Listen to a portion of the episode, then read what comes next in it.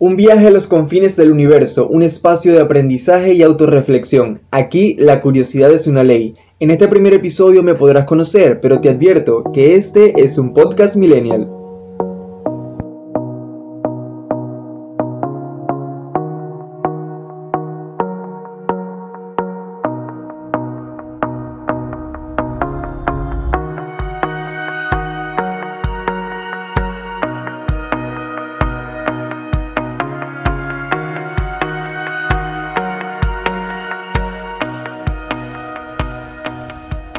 Yo soy Javier, copywriter, venezolano, amante del chocolate, creativo, un poco intenso y en este podcast quiero despertar al máximo tu curiosidad. Quiero que viajes conmigo a los confines de mi universo. Créeme, no te vas a aburrir. En este primer episodio podrás conocerme y saber más sobre mi trabajo, mis proyectos y todo lo que estoy creando. Te hablaré sobre esta nueva plataforma de contenido que estoy lanzando, un espacio donde reúno todo mi trabajo y todo lo que me gusta. En Javi Press te podrás enterar de las más excéntricas curiosidades en mi sección de noticias. Y si quieres saber cómo puedes hacer crecer tu marca o emprendimiento, podrás aprender sobre copywriting y branding. Quiero que te sientas cómodo y disfrutes de todo lo que estoy creando.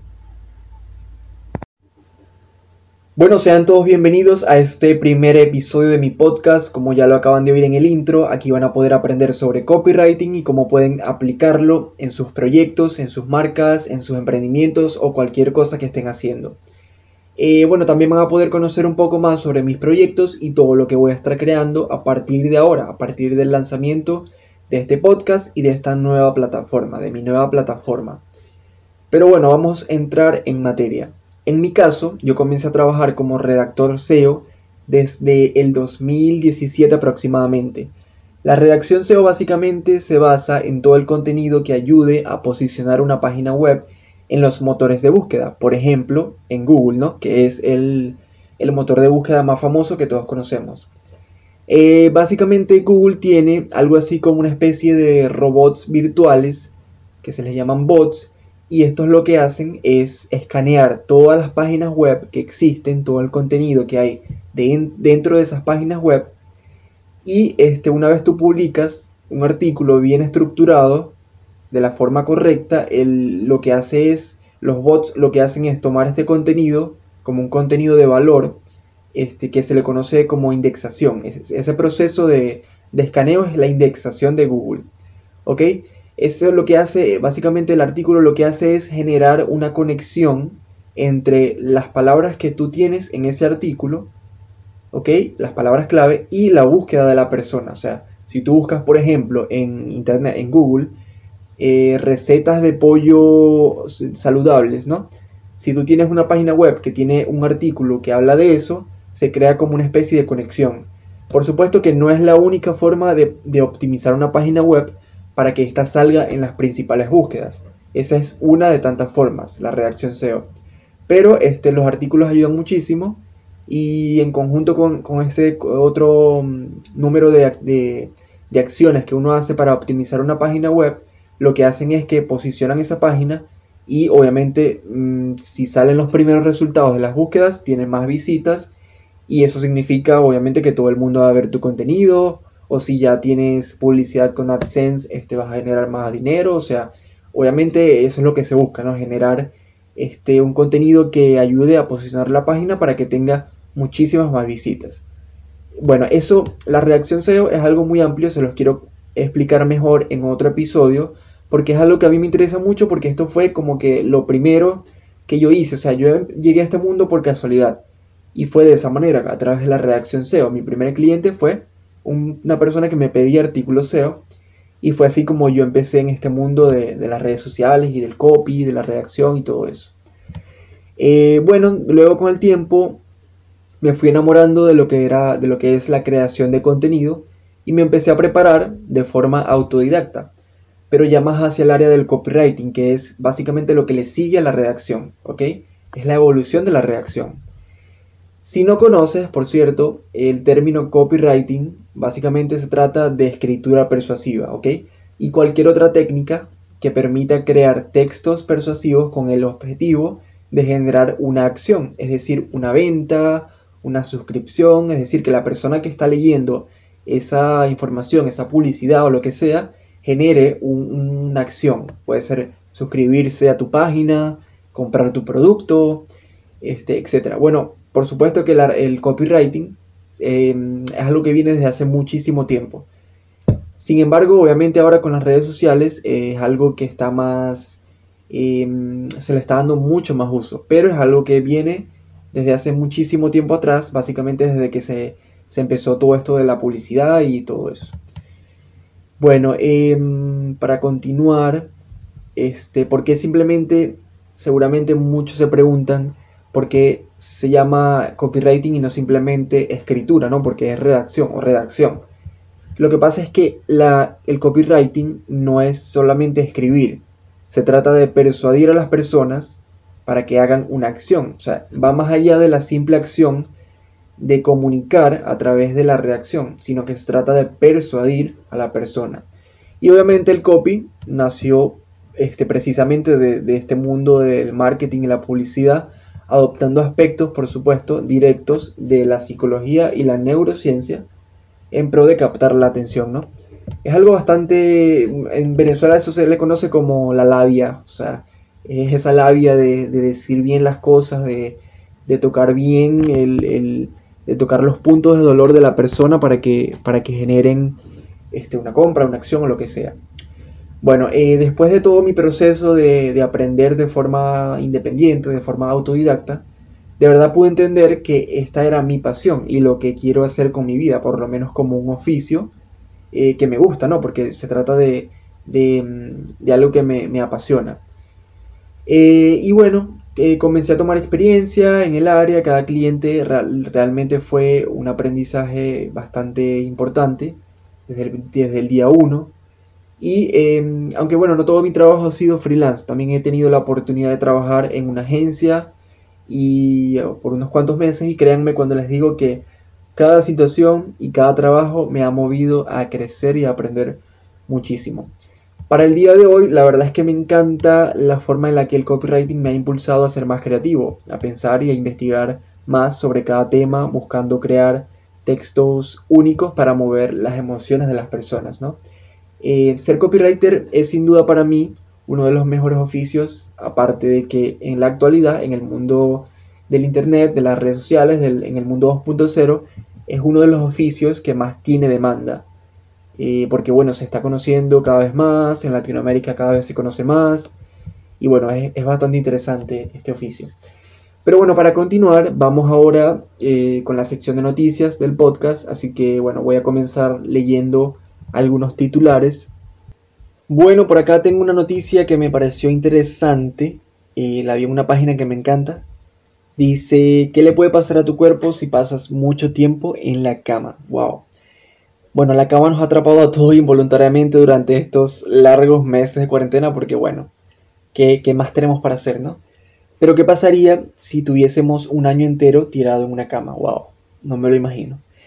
Bueno, según dice aquí, lo primero en cambiar serían los pulmones, ya que cuando estamos de pie, la gravedad asegura que estos estén en su lugar, pero si estamos acostados, la parte inferior de los pulmones recibe demasiada presión y estos terminarían por arrugarse, lo que hace, según dice aquí, que sea más difícil para la mucosidad pasar por los pasajes porque están colapsados.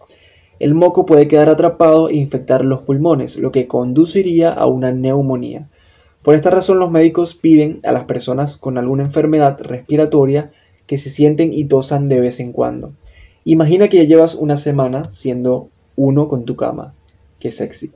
Para estas personas, para estas alturas, perdón, tus músculos y huesos han dejado de cumplir con una de sus funciones principales, que es soportar el peso del propio cuerpo bajo la gravedad.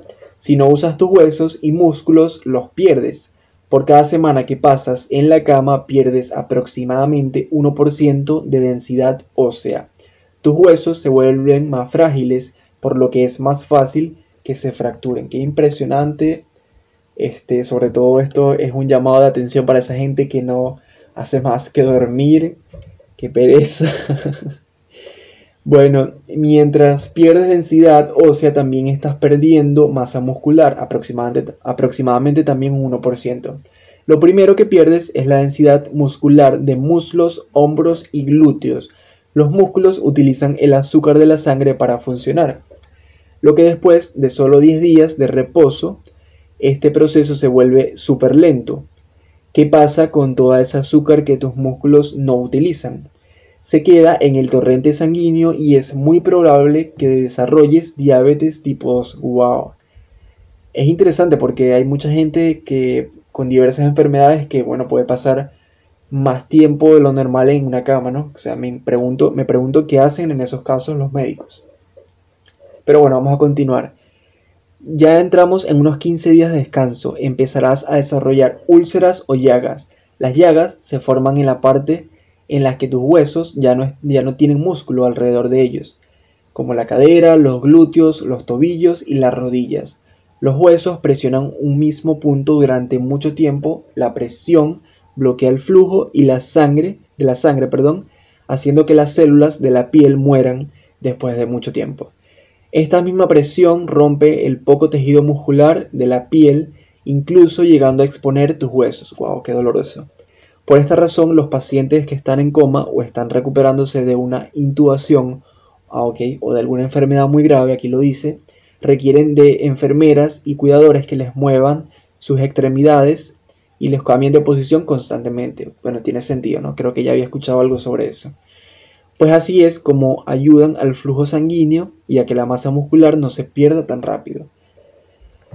Wow, entiendo ya muchas cosas porque eh, si tuve la oportunidad en una época de mi vida de estar con, niños que pasaban, que tenían eh, cáncer y pasaban mucho tiempo en, una cama y me di cuenta que sus partes como que empezaban empezaban a sentirse empezaban a sentir eh, como que tenían dificultades para mover ciertas partes del cuerpo porque obviamente pasa todo esto que acabamos de leer.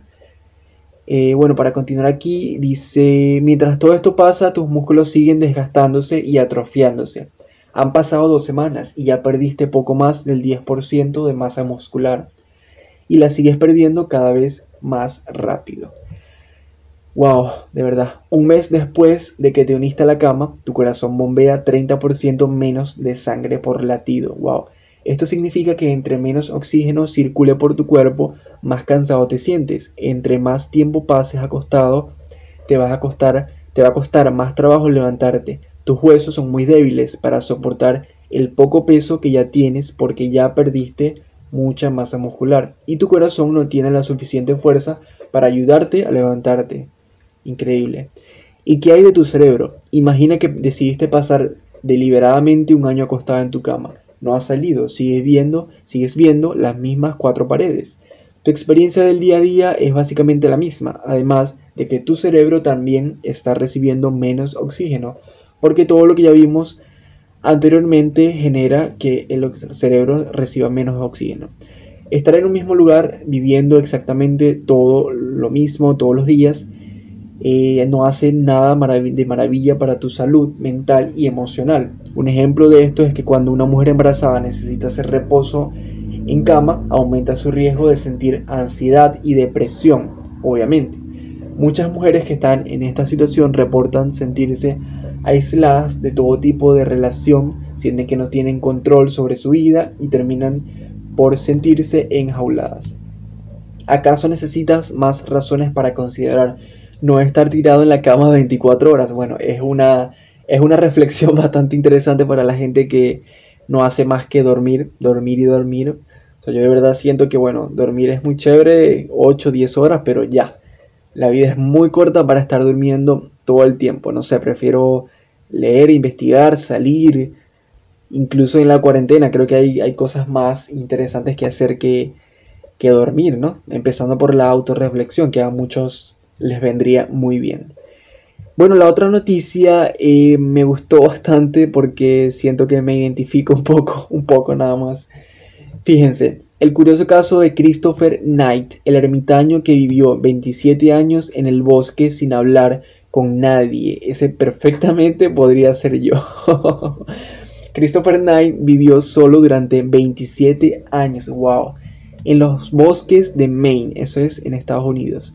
Su caso se convirtió en un mito porque muchos dudaban de su verdadera existencia. Sin embargo, los pobladores locales de ese sitio compartían historias sobre este personaje, encuentros indirectos y objetos que se perdían de sus casas. En ocasiones, Knight se, metía a sus casas y robaba algo de comida, cervezas, algunos libros, lo mínimo para no llamar la atención.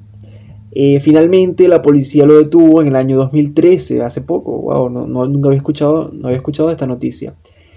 Fue sentenciado a siete meses en prisión luego de que confesara sentirse mal por sus pequeños robos. Todavía eran los años 80 cuando Knight, de 20 años, se internó en el bosque cerca de Rome. Sus padres jamás reportaron su ausencia. ¡Wow! ¡Qué fuerte! Según diría más tarde, su relación con ellos era buena, pero no empalagosa. ¡Qué gracioso! Solamente en una ocasión, en los 90, se encontró con otro hombre en una vereda en el bosque e intercambiaron un leve saludo. Esa fue toda su comunicación en 27 años. Bueno, a mí no me molestaría, la verdad. La gente es un fastidio. es una broma. Knight logró, logró, sobrevivir inviernos de menos de 27 grados. Wow. Aparentemente despertando en la parte más fría de la noche y manteniéndose caliente caminando en torno a su campamento, que calentaba con una estufa de propano. En los inviernos más difíciles y más crueles, cuando sentía que no podía, que ya no podía, que podía morir de frío, el hombre optó por meditar. Nunca encendió una fogata por no llamar la atención. Increíble. Se, se rasuraba, perdón, eh, y mantenía se, perdón, se rasuraba y se mantenía relativamente limpio, presuntamente robando ropa, para que así no se generara ninguna sospecha si se encontraba con alguien. Era como si se tratase, como si quisiera que lo dejaran en paz, lo entiendo, al tiempo que se escapaba de este mundo. Fue muy inteligente, la verdad, con, con esos pequeños detalles de mantenerse aseado para no parecer un Tarzán americano. Cuando se le preguntó a Knight qué hacía, contestó que al principio leía libros, pero que su actividad principal era hacer nada, y esto nunca le aburrió. En todos estos años que llevaba en el bosque, según le dijo a la policía, no se enfermó ni una sola vez, no había ni siquiera contraído gripe. Wow, no había quien lo contagiara, ¿no? obviamente. La frase más enigmática y fascinante que fue dicha por Knight al periodista de, la prensa de ese local, de, de esa locación, quien escribió un libro sobre su caso, cuando se le preguntó si tenía la razón, si tenía alguna razón para su retiro o algún aprendizaje que le hubiese dejado todo este proceso, Knight contestó, me examiné, la soledad otorga un aumento de algo valioso, mi percepción. Cuando apliqué mi percepción incrementada a mí mismo, perdí mi identidad. No había ausencia, no había nadie quien me monta, quien me, no había nadie quien para quien montar la obra. Para ponerlo románticamente, era completamente libre. Interesante. La verdad, mm, digamos que es un poco radical pasar 27 años en un bosque, solo, totalmente solo, pero es muy interesante lo que dice y concuerdo mucho con él, que dice, me examiné, la soledad otorga un aumento de algo valioso. Es muy interesante. El lector quizás encontrará una similitud entre la frase de Knight y algunas de las recientes teorías de la neurociencia que sugieren que el yo es una ilusión. Nietzsche creyó observar que el yo es una máscara que usamos y buscó destruir el pensamiento representacional y por supuesto en el budismo. Se dice que la verdadera libertad existe solamente cuando se ha logrado la más alta sabiduría, la ausencia del yo. ¿Acaso Knight es en su estado de libertad infalible en el bosque hasta el punto de perder toda la noción de identidad? Si en realidad encontró ese estado de paz y libertad, lamentablemente no duró mucho tiempo, puesto que lo último que supimos de Knight cuando estaba en prisión fue que estaba enfermo, inquieto y desesperado. Claro, después de 27 años de libertad, estar en una cárcel debe ser una pesadilla. Bueno, estas dos noticias me llamaron mucho la atención y las quería compartir en este primer episodio de mi podcast. Pero bueno, Em, sucedieron hace poco, eh, relativamente, por lo menos esto fue en 2013, no hace tantos años, no había escuchado nunca de esta noticia. Me encantaría saber qué pasó con este señor eh, luego de esos siete meses de cárcel. Bueno, por cierto, hablando de noticias, noticias tendencia, la semana pasada me llevé un susto porque pensé que había muerto Madonna hasta que leí bien el titular y me valió verga. Qué hater, bueno. Bueno, para continuar desglosando la estructura de este podcast en esta sección del episodio, de cada episodio, quiero mostrarles la música tan hermosa que estoy escuchando y con suerte que también la escuchen porque, bueno, en realidad eso no debería ser un problema porque quien me conoce sabe que tengo un gusto musical exquisito. ¡Wow! ¡Qué humildad! El tema a continuación es de The Weeknd y confieso que llevo aproximadamente un año de mi vida o un poquito más obsesionado con su música, ¿ok? Espero que disfruten de verdad de estos sonidos tan hermosos como yo lo hago. Y bueno, aquí les va.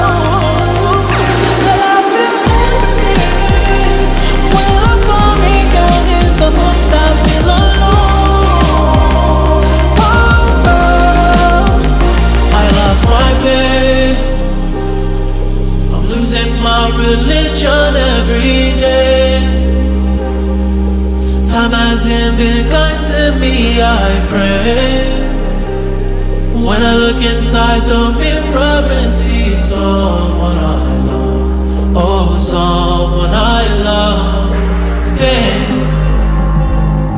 I'm losing my religion every day. Time hasn't been kind to me, I pray. When I look inside the mirror and see someone I love. Oh, someone I love.